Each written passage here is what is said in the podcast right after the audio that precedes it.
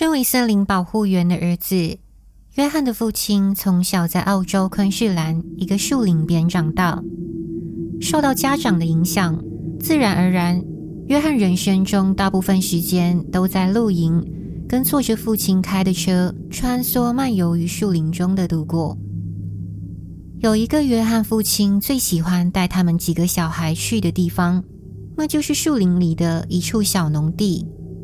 如果不懂路，你是不可能找得到这地方的。只有本地人才知道，这里是斯派克的小屋。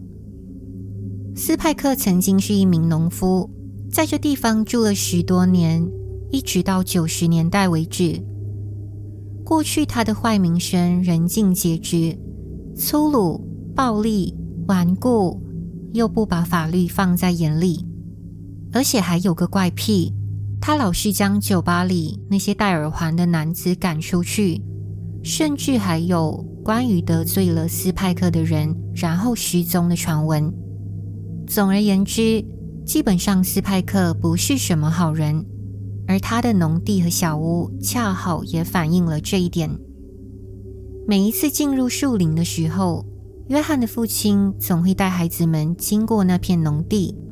那间小屋随着时间的流逝，显得越来越残旧。唯一不变的却是周遭的古怪氛围，令人有一种被监视的直觉。尽管斯派克这个人老早就远走高飞了，后来约翰长大了些，某天进行树林郊游。那一带地区忽然显露的生命迹象，让他变得更提高警觉心。约翰发现那里有一个装满碎裂啤酒空瓶的大圆筒，还有放着新鲜煤炭的火坑。毫无疑问，绝对有人在那附近，但老天才知道为什么，因为当年这地方简直就是蛇窝。然而，约翰的父亲并不对此表现担忧。岁月飞逝，已经十七岁的约翰，终于在某一次旅程经历到异乎寻常的事件。那时候，他跟朋友们坐在父亲开的四轮驱动车里，他们穿过灌木丛，一路开往斯派克的小屋。约翰父亲手握方向盘。边绘声绘影说着斯派克的恐怖故事，大家也听得入迷又害怕。慢慢的，车子开到了那片农地，然后就在此时，约翰立即注意到某个东西。斯派克小屋对面的山丘上，约翰看见那里有一个像是牛仔的男人，垂坐在一片树木上，脸被帽子盖住。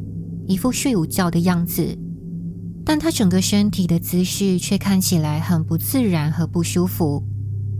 假设当你干活到一半要睡午觉，那不是你半躺半坐时会有的正常姿势。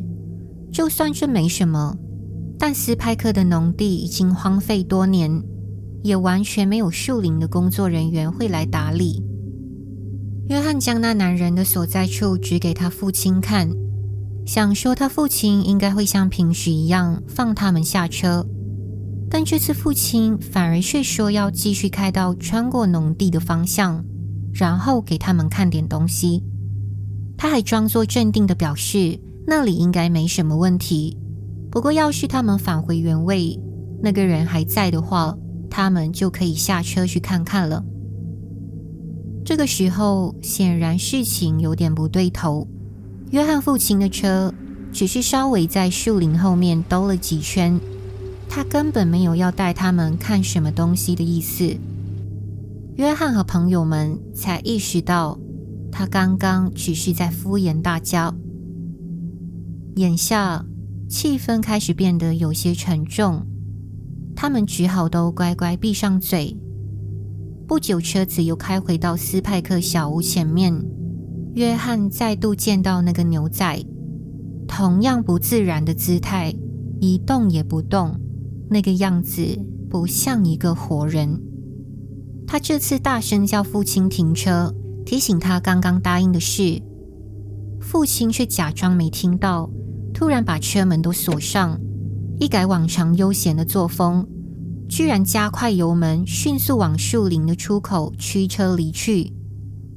约翰与他朋友全都傻眼地互看着彼此，可是他们顿时想到，以这个地区的神秘又不可捉摸来看，或许约翰父亲真的感到事态不寻常，才会有那样的反应。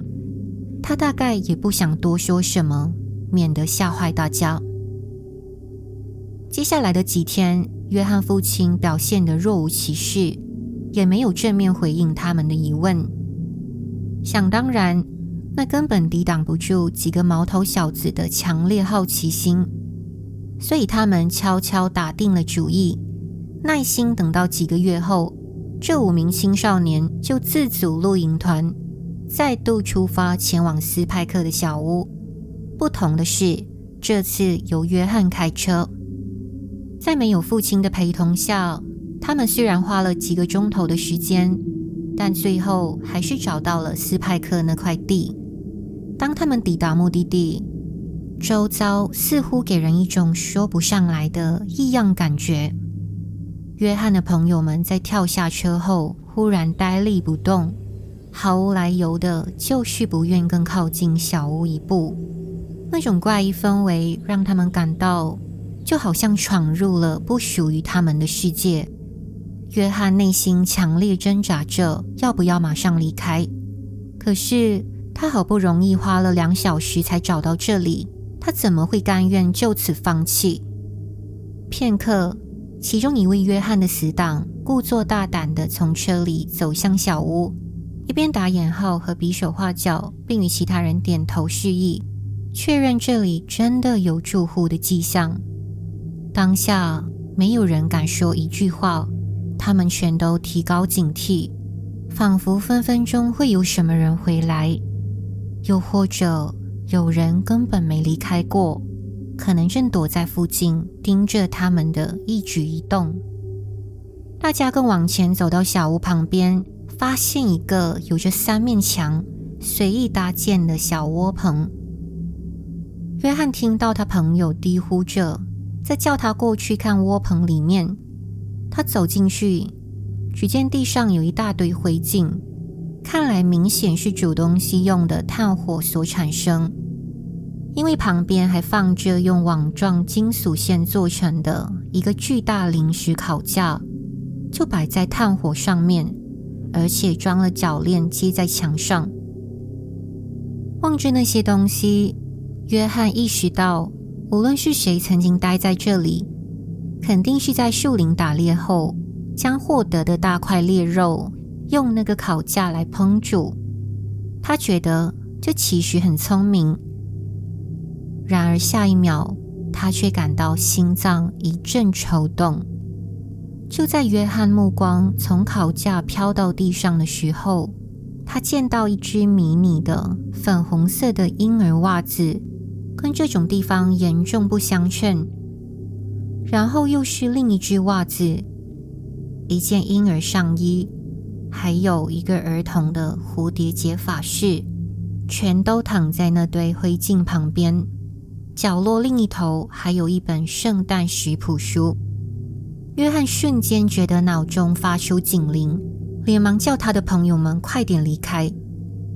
这般情况来看，也许有某些护林员或是疯狂的乡下人在这肮脏破旧的小窝棚闲荡。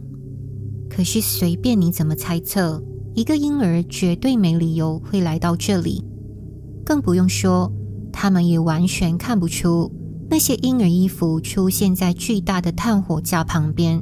会有什么好事发生？当每个人回到附近的营地，他们以往就有过的那股被监视感又萦绕在心头，挥之不去。于是乎，带着紧张不安的心情收拾所有装备，大家决定不留下来过夜了。回家后，约翰将事情经过都一五一十告诉他父亲。不过，父亲除了唠叨几句，认为他们提早离开是做对了选择之外，就只是叫他不要想太多，说外面总会发生一些奇怪的事情。过了这么多年，约翰觉得很后悔，因为当初年少无知的他，从来没想到要搜寻当地的失踪人口，以便搞清楚那个牛仔和婴儿衣服背后到底是不是隐藏着惊人的真相。